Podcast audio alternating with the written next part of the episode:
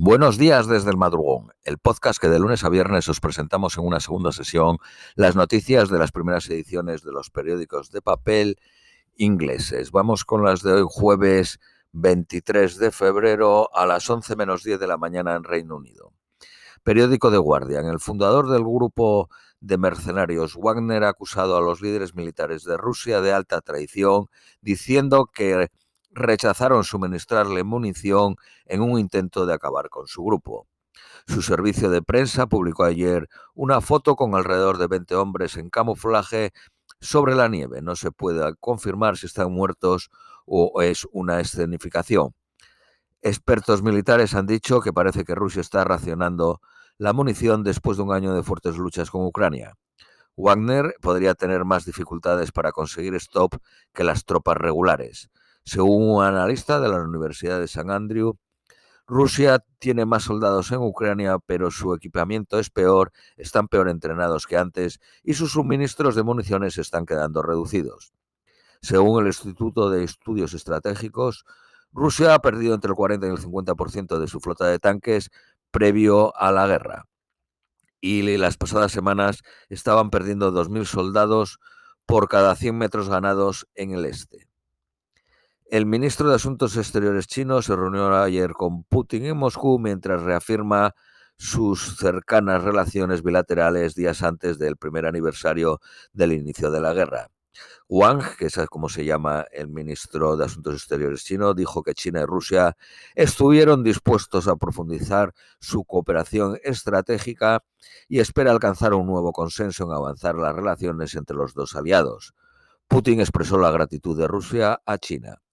Desde el inicio de la guerra, China ha afirmado ser neutral, aunque ha hecho comentarios apoyando a Rusia. El sábado, el secretario de Estado norteamericano, Anthony Blinken, dijo que China podría estar pensando en suministrar armas letales a Rusia, cosa que China niega. El jefe del Servicio de Inteligencia Interna alemana dijo que en términos de seguridad internacional, Rusia es la tormenta y China el cambio climático un grupo de 10 Estados miembros de la Unión Europea, que incluye Francia, Alemania, Italia y los Estados Bálticos, piden estrechar el foco en los componentes occidentales usados en las armas y en el equipo militar ruso, partes que no son fácilmente reemplazables. Este mes Estados Unidos impuso sanciones en 22 individuos y compañías acusadas de formar parte de un network global ayudando a Rusia a evadir las sanciones. Las compañías estaban basadas en Chipre, Bulgaria, Singapur e Israel. Palestina condena la masacre, entre comillas, es eh, literal, después de que una redada de Israel en el, es lo que pone el periódico, lo de masacre entre comillas, después de que una redada de Israel en el West Bank mate a 10 personas y decenas de heridos. La operación tenía como objetivo a tres militantes que fueron localizados cerca del centro de la ciudad de Nablus, fueron muertos los tres junto con otros siete, incluidos un anciano de 72 años. Los palestinos dicen que al menos 103 personas fueron heridas. Una redada similar en enero fue seguida por un ataque palestino en una sinagoga que mató a siete israel, israelíes. Israel ha matado a 62 palestinos en Nablus, en Nablus y Jenin desde el inicio del año. Al mismo tiempo, 10 israel, e israelíes y un turista ucraniano ha sido muerto por los palestinos. En una declaración, Arabia Saudí condenó la redada. Egipto, que actúa a menudo como intermediario entre Israel y Hamas, el brazo armado palestino, o uno de ellos, expresó extrema preocupación por la escalada. Australia debería prepararse para los incendios en una escala no, no experimentada antes, con los analistas advirtiendo que en la primavera-verano de 2023-2024 podrían aumentar el riesgo de incendios. La crisis demográfica de Corea del Sur está aumentando. 249.000 bebés nacieron en 2022, una caída del 4.4% respecto al año anterior y el tercer año consecutivo en el que el número de muertos excede al de nacimientos en la cuarta economía más grande de Asia. Una mujer coreana tiene ahora un bebé eh, tiene una media de 0.78 bebés y la edad media en el que tiene el, primero es, y, y, normalmente no tienen más, si es que lo llega, porque con una media de 0.78 quiere decir que no todas tienen bebés, pues bueno, la edad media que tienen el primero es 33.5 años. Una gran bola de hierro de un metro y medio de diámetro ha aparecido en las costas japonesas. Después de ser examinada por rayos X, se encontró que estaba hueco.